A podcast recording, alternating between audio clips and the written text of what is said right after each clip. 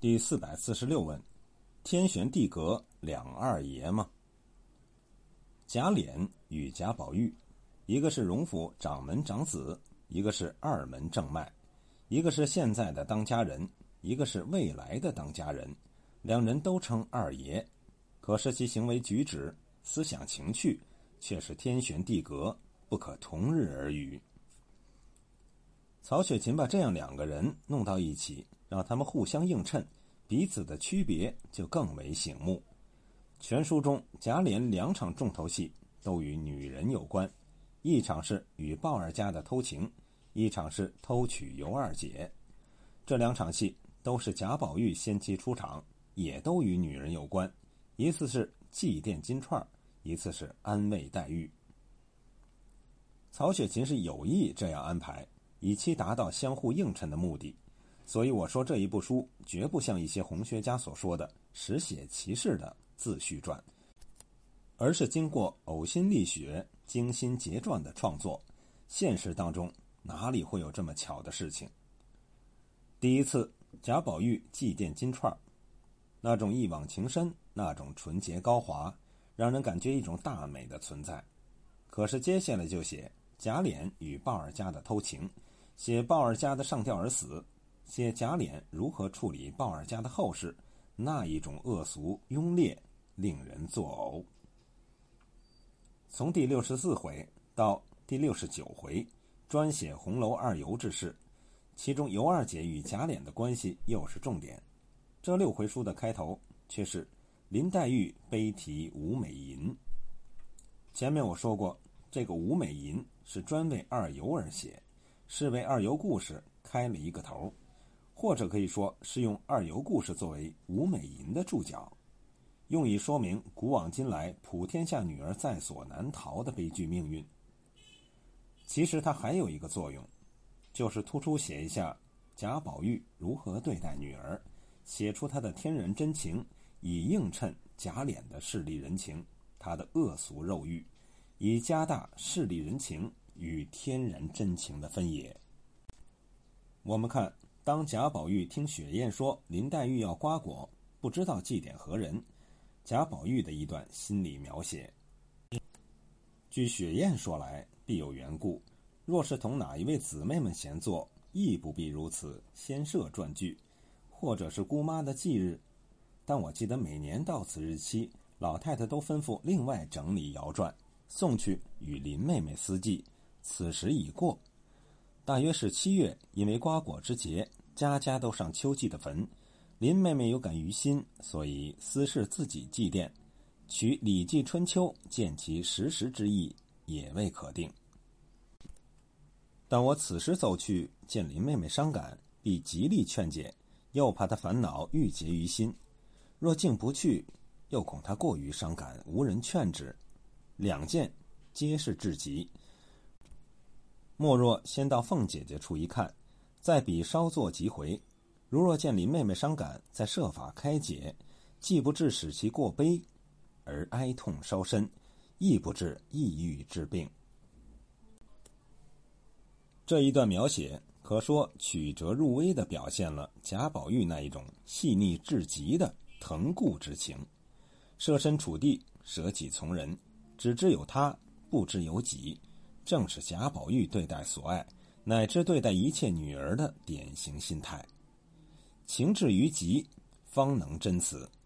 可是我们看贾琏对待二尤的心态，书中写：却说贾琏素日既闻尤氏姊妹之名，恨无缘得见，今因贾静停灵在家，每日与二姐、三姐相认已熟，不禁动了垂涎之意。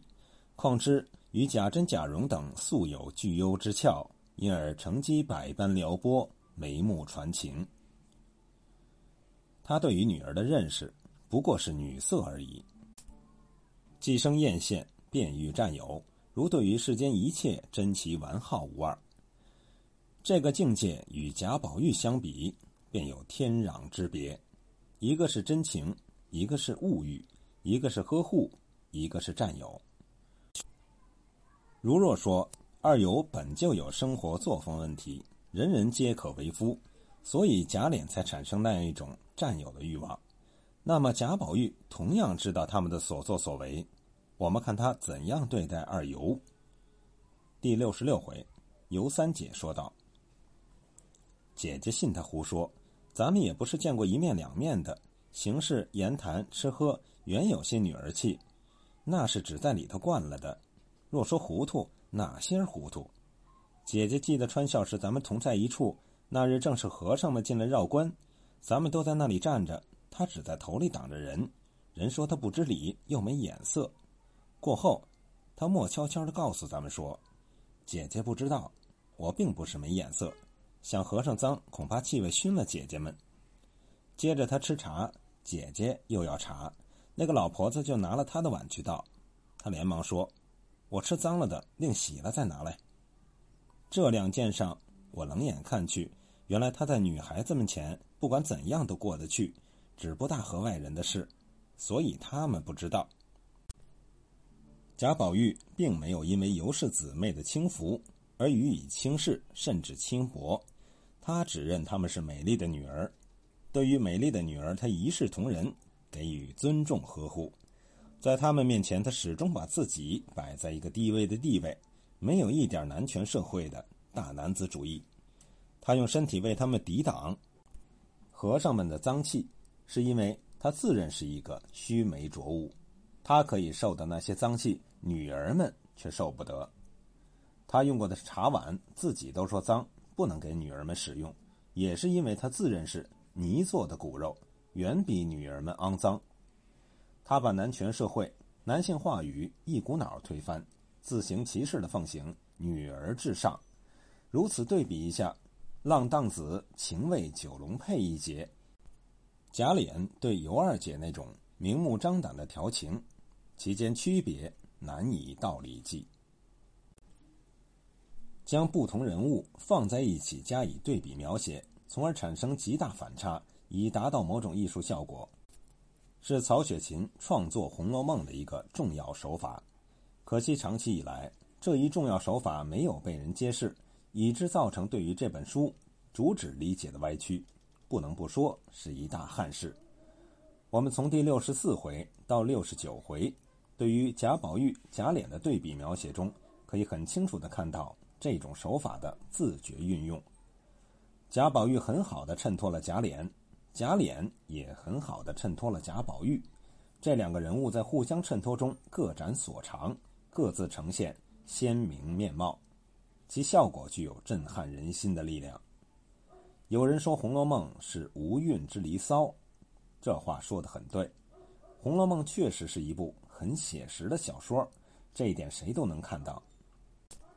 但它同时是一部很诗性的小说，就不是人人能够看到了。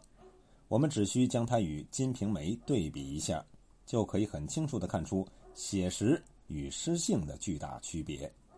我上面所说的对比手法的运用，实际上也是来自中国传统的律诗。传统律诗最大的特点就是讲究对仗，将不同的事物。放在一起来写，在对比中呈现诗情画意。所谓云对雨，雪对风，晚照对晴空，来鸿连去雁，宿鸟对鸣虫。将这种很普通的手法运用到小说之中，产生很强烈的艺术效果。曹雪芹可说是千古一人。